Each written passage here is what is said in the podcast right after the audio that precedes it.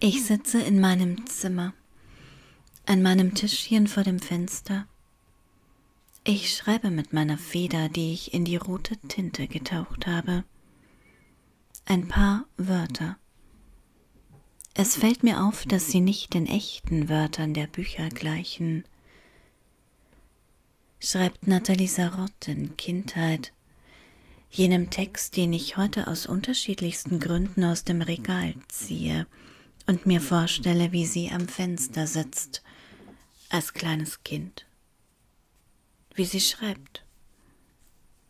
Überhaupt, wie viele Menschen immer wieder irgendwo an Fenstern sitzen, etwas tun oder nicht tun, Stimmen, Bilder, das Wetter an sich vorbeiziehen lassen. Und ich schreibe ja nicht mehr mit dem Wetter, Schon seit Tagen, seit Wochen schreibe ich nicht mehr mit dem Wetter. Das ist jetzt einfach so. Mein Fenster ist leer, schweigsam. Das Wetter manchmal nicht richtig zu sehen, geschweige denn zu verstehen. Hier, wo die Felder immer noch voller Wasser stecken, der Geruch, das Modernde einen immer wieder einholt. Mal ist es zu trocken, mal zu feucht. Und dort, wo im letzten Jahr noch Wasser in den Fluss gepumpt worden ist, weil er auszutrocknen drohte, dort wird jetzt das Wasser herausgepumpt, weil es zu viel Wasser, zu viel Feuchte, irgendwie zu viel von allem gerade ist. Und das hat irgendwie nichts mit Wetter und auch sehr viel damit zu tun. Und während ich das schreibe, Jetzt beginnt es zu regnen, zu hageln, zu gewittern. Das sind alles Wörter. Regen ist ein Wort und Hagel ist ein Wort, so wie Schnee. Und das lese ich ja bei Ilse Eichinger, lese es immer wieder, da besteht kein Zweifel. Egal ob ich mit oder ohne dem Wetter schreibe, es schreibt sich in mich. Wasser läuft über Scheiben, zieht Diagonalen auf dem Glas eine nach der anderen durch den Tag, der Tag eine Schieflage.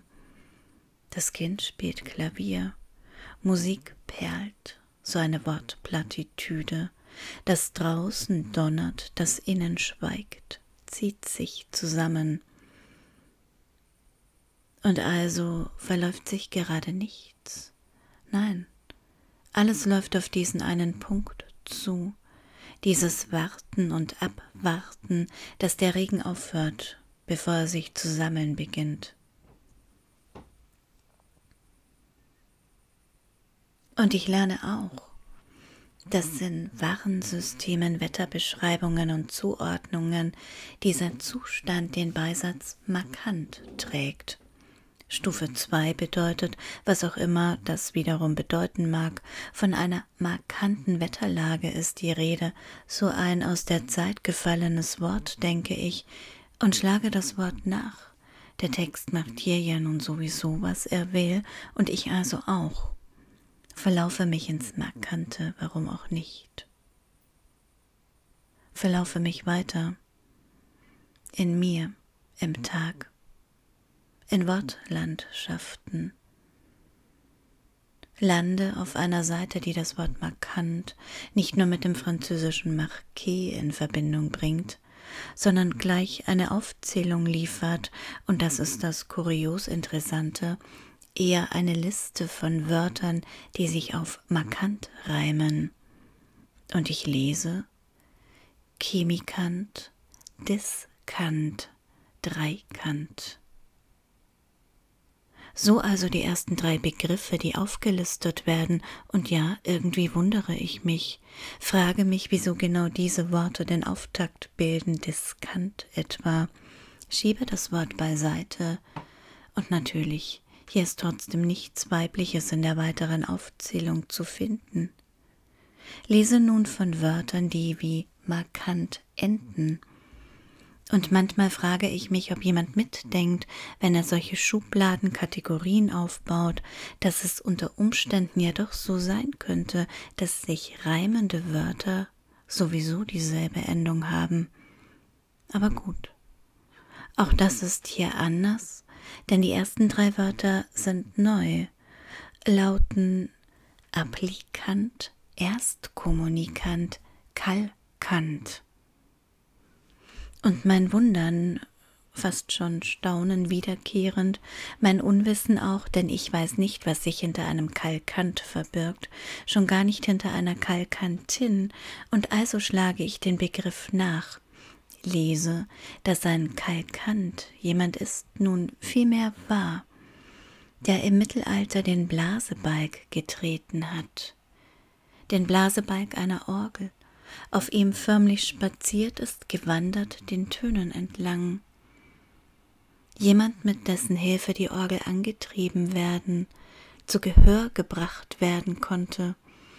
Und natürlich, das war damals keine Frau, kein Mädchen, zu riskant, denke ich, in Klammern auch, dass sich das auf markant reimt, Klammer zu, und hier also schließt sich ein wenig der Kreis, denn ein Diskant wiederum, also der Begriff betrifft die höheren Töne der Orgel, während der Kalkant überhaupt für die Töne sorgt. Aber all das hat nichts mit Verlaufen zu tun, nein. Ein Auf und Ab auf der Stelle, so wie mit diesem Wort markant, das mich nun vom Wetter zur Orgel hin zum Treten in höhere Töne führt. Und weil ich schon dabei bin, schlage ich doch noch den Dreikant nach, und sehe zu meinem Erstaunen, dass es sich auch um ein mittelalterliches Folterinstrument handelt, und zu gern würde ich wissen, wer hier die Begriffe ausgewählt hat, diesen seltsamen Reigen, zu dem Markant ja mittlerweile ganz gut passt. Und aus dem Wetter ist jetzt Nacht geworden. Ein Flugzeug quert, Straßenlicht fällt über und vor meinem Fenster, und ich will eigentlich übers Verlaufen schreiben. Denn genau das ist seit Tagen, seit Wochen der Fall.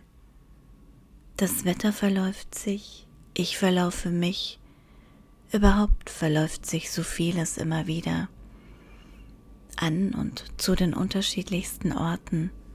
Und das ist spannend, denn während so viele vom Gehen schreiben, davon, wie man Landschaften durchwandert.